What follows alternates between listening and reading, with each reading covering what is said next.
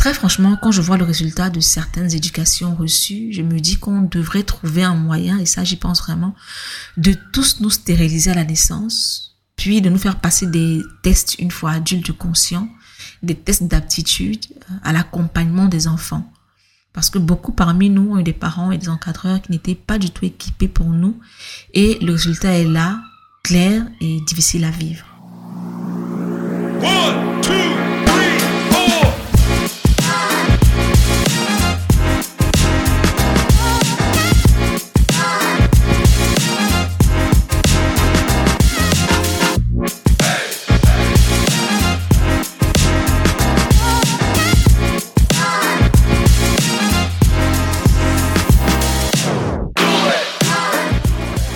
Bonjour à vous, mon nom est Béfoun et on se retrouve aujourd'hui pour un nouvel épisode du podcast Les papotages de C. Je suis très active sur Instagram, j'ai toujours mentionné que mon inbox est ouvert à toutes et à tous. Je reçois de nombreux messages et je prends le temps de répondre à absolument chacun d'entre eux. Et ces réponses mènent parfois à de très très belles discussions qui ont donné lieu à de véritables amitiés euh, hors ligne. Il arrive parfois que lorsque quelqu'un me contacte pour partager son expérience, je demande à la personne si elle souhaite qu'on s'appelle. Généralement, ce sont des vidéo calls pour qu'on puisse discuter de vive voix de sa situation. Vous me demanderez pourquoi des appels vidéo et non audio. C'est juste parce que les expressions du visage parlent plus que les mots. Je ne suis pas quelqu'un qui sait exprimer ses émotions par des mots. Et je trouve parfois que les mots qui existent euh, en ce bas monde ne portent pas assez de sens pour que je puisse partager clairement mon ressenti. Dans ces cas-là, si je suis en face de quelqu'un qui ne me connaît pas et qui ne peut pas lire mes émotions sur mon visage, c'est totalement perdu d'avance. La douleur se lit plus qu'elle ne s'entend la plupart du temps. Donc les appels vidéo, ce n'est pas tant pour entendre, c'est généralement pour lire, pour lire sur le visage de la personne ce qu'elle souhaite communiquer. Pourquoi est-ce que je vous parle de tout ça? Parce que lors d'un de ces appels vidéo, une jeune dame qui se reconnaîtra très certainement si elle écoute cet épisode, je lui passe le bonjour, elle m'a posé cette question, du moins une série de questions. Pourquoi tu fais ce que tu fais? Pourquoi tu te rends aussi disponible pour les autres? Pourquoi tu as investi tout ce temps pour des gens que tu ne connais même pas? Je prendrai donc le temps de répondre à ces questions dans cet épisode. Pourquoi je fais ce que je fais? Pourquoi je suis disponible pour les autres? Et pourquoi j'ai investi autant de temps pour des gens que je ne connais pas? La première raison est toute simple. Je suis celle que j'aurais aimé avoir quand j'étais dans le noir complet. J'ai parlé ad nauseam sur ce podcast et sur mon blog digression qui est medigression.com, tout. J'ai parlé de mon parcours personnel, de ma longue dépression qui a duré plus de 15 ans, euh, du fait de me sentir incomprise par le monde entier, de mon désir de me mutiler, du sentiment profond d'être perdue dans ma propre vie, euh, j'ai aussi parlé du fait que je manquais de personnalité, de considération pour moi-même, des différentes relations amoureuses et amicales toxiques que j'ai nourries et que j'ai même parfois recherchées, du fait que je me sentais profondément, pardon, idiote et je pensais que pour être aimée ou ne serait-ce qu'appréciée, il me fallait être une serpillère, ne jamais offenser, ne jamais dire non, de peur de n'avoir personne autour de moi. Dans l'épisode précédent du podcast, c'est-à-dire l'épisode 57, intitulé Travail sur soi, par où commencer, j'ai fait un récap détaillé de tout ceci. Donc, si vous l'avez pas écouté, je vous le recommande vivement. Dans cet épisode-là, j'ai également parlé de ces gens euh, dont j'ai connu le contenu sur Internet qui m'a permis d'ouvrir les yeux sur ma situation et la possibilité de la changer. Il s'agit de Benichou, de Paul Coloyani, de James Altucher, de Ryan Holiday, de Miley Teal. C'était euh, soit des blogueurs, des créateurs de contenu, des podcasteurs, et c'est comme ça que je les ai connus en fait, et j'ai consommé leur contenu. Et ce contenu-là a beaucoup évolué aujourd'hui, étant donné qu'ils n'en sont plus au même point de leur vie. Je parle quand même d'il y a pratiquement dix ans. Euh, mais leur parcours a inspiré le mien. Ils m'ont appris à être un apologétique. Je suis moi et c'est ma plus grande richesse. Alors ce moi doit être chéri et chouchouté. Et le plus grand soin que je peux lui apporter, c'est son développement euh, selon des codes qui lui sont propres. Je me suis sentie trop mal, mais alors trop mal quand je suivais les codes communs parce qu'ils étaient institués sans tenir compte des individualités, ce qui continue, et tout mon être n'est qu'idiosyncrasie. On ne va pas se perdre, selon le Larousse, une idiosyncrasie est une manière d'être particulière à chaque individu qui l'amène à avoir tel type de réaction, de comportement qui lui est propre.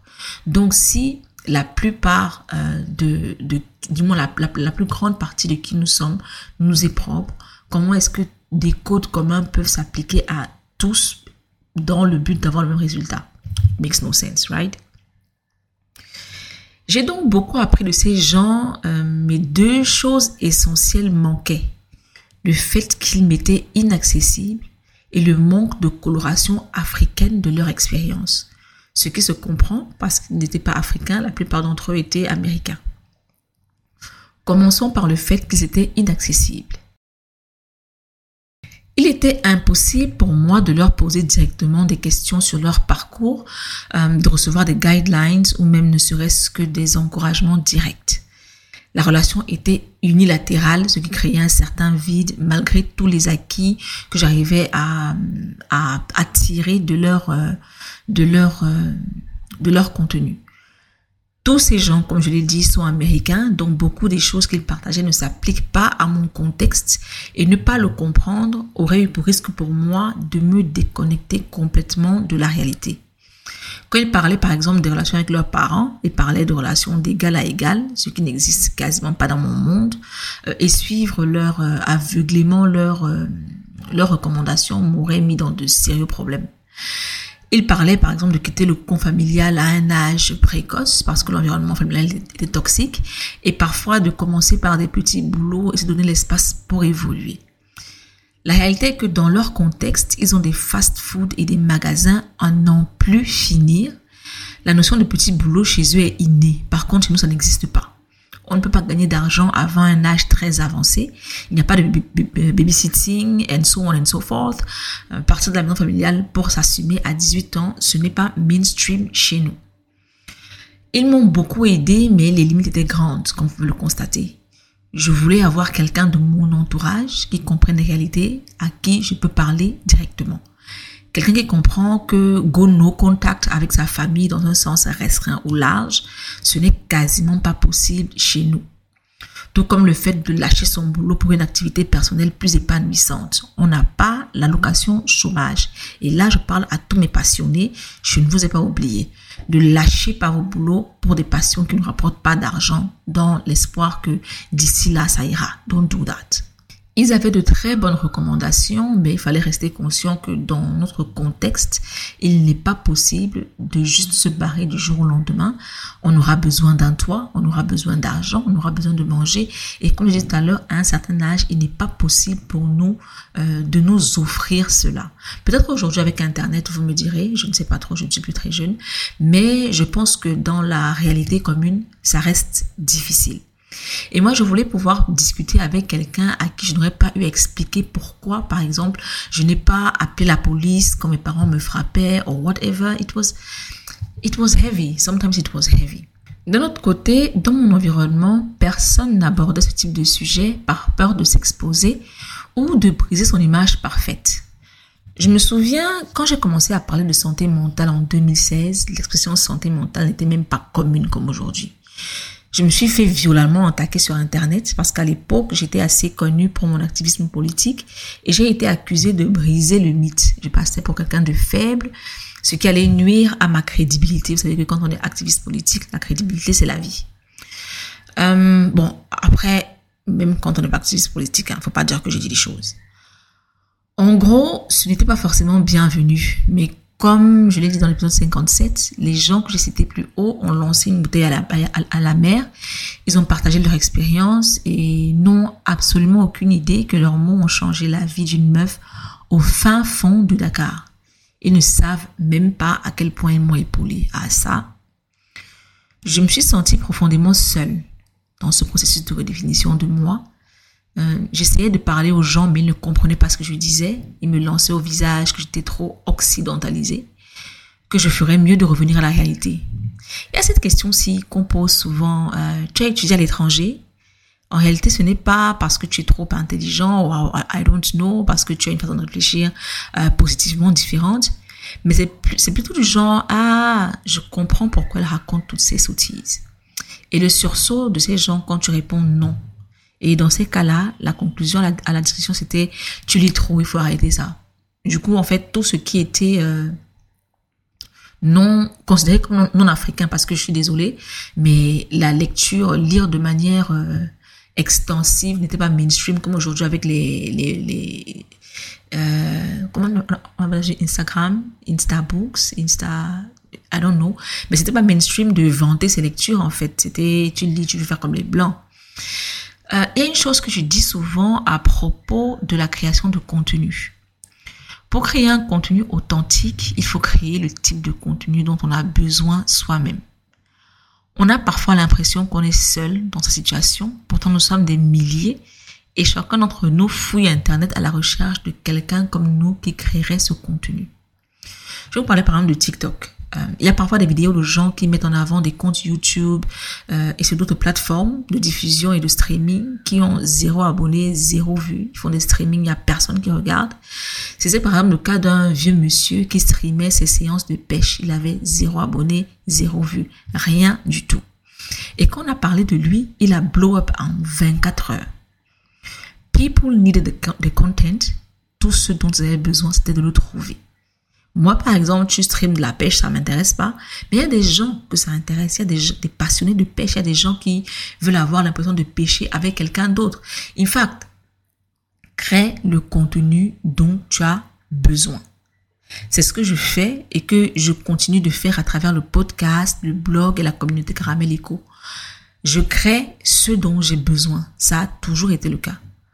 En 2016, j'ai moi aussi jeté ma bouteille à la mer, déjà pour remercier tous ces créateurs de contenu en perpétuant leur travail, mais aussi en me disant que si cette bouteille atteint ne serait-ce qu'une seule personne, alors j'aurais rempli ma mission. Je donne tant ce que j'ai reçu, c'est-à-dire une expérience de vie à laquelle je peux m'identifier, que ce que je n'ai pas reçu, c'est-à-dire la proximité, une oreille attentive et l'inclusion de notre contexte. Ça, c'est super important pour moi avoir quelqu'un à qui parler, quelqu'un qui est passé par ce par quoi on passe et qui comprend tant ce qu'on dit que ce qu'on ne dit pas résout plus de problèmes que vous ne pouvez l'imaginer. Donc voilà, je suis celle que j'aurais aimé avoir. Le deuxième point est que partager est ma thérapie. Je pense que je serais devenue folle ou je me serais suicidée si je n'avais pas commencé à documenter mon, expérience de vie en 2016. Je l'ai souvent dit, euh, écrire me permet de sortir de moi ce que je ne sais pas penser, les réflexions les plus enfouies et même des réponses que je refuse d'affronter. Je disais à mes frères il y a quelques jours que si je n'avais pas le blog et maintenant le podcast ou mon compte Instagram où je peux m'exprimer librement, je serais morte depuis longtemps. Je répète ceci. Je crée ce dont j'ai besoin. Ma création de contenu est purement égoïste, c'est pourquoi elle n'est pas forcément mainstream. Je ne me soucie pas des statistiques, je me soucie de mes besoins. Extérioriser est une puissante thérapie et dans des environnements où tu ne peux pas aborder certains sujets avec les gens, il faut bien trouver une manière de les aborder. Internet est un puissant catalyseur pour moi en ce sens qu'il me connecte à des gens que je n'ai pas forcément dans mon entourage, des gens qui comprennent ce que je dis et avec qui je peux en parler sans gêne, sans honte et surtout sans jugement. J'ai pu, grâce à cette création de contenu, dire oh ce que j'avais même peur de penser. Elle m'a donné la force d'avancer en me montrant le pouvoir de l'authenticité, euh, la force de qui je suis dans mon individualité. Écrire sur moi euh, m'a montré que j'existe dans toute ma complexité. J'ai mis de beaux mots sur un mal-être, ce qui l'a rendu plus agréable à regarder. La peur de lui faire face est envolée et elle a été remplacée par une envie de mieux la connaître, de comprendre ses origines pour comprendre où j'en suis et définir qui je veux être et où je veux aller. La troisième raison pour laquelle je fais ce que je fais, c'est que ma mission de vie s'est dévoilée à moi. Quand on me demande ce que je fais dans la vie, je demande souvent de quoi est-ce qu'on veut parler. De ma mission professionnelle, de ma mission personnelle. Parce que c'est deux choses complètement différentes. Ma mission professionnelle, c'est soutenir l'action citoyenne et promouvoir les droits et devoirs du citoyen.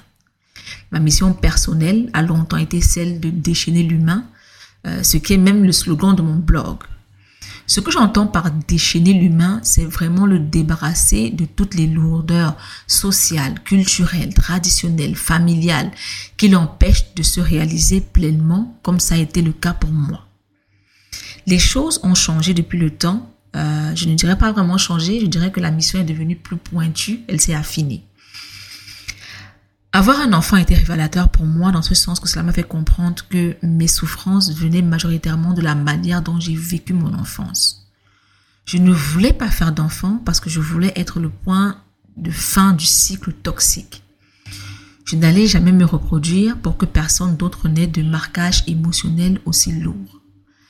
Avoir une grossesse non planifiée et me préparer à l'accueil de cet enfant, ça m'a montré que je pouvais être un point de fin de cycle toxique euh, moins drastique, plus positif, en ce sens que j'avais la possibilité de créer un cadre pour une enfance différente pour ma fille, Caramel.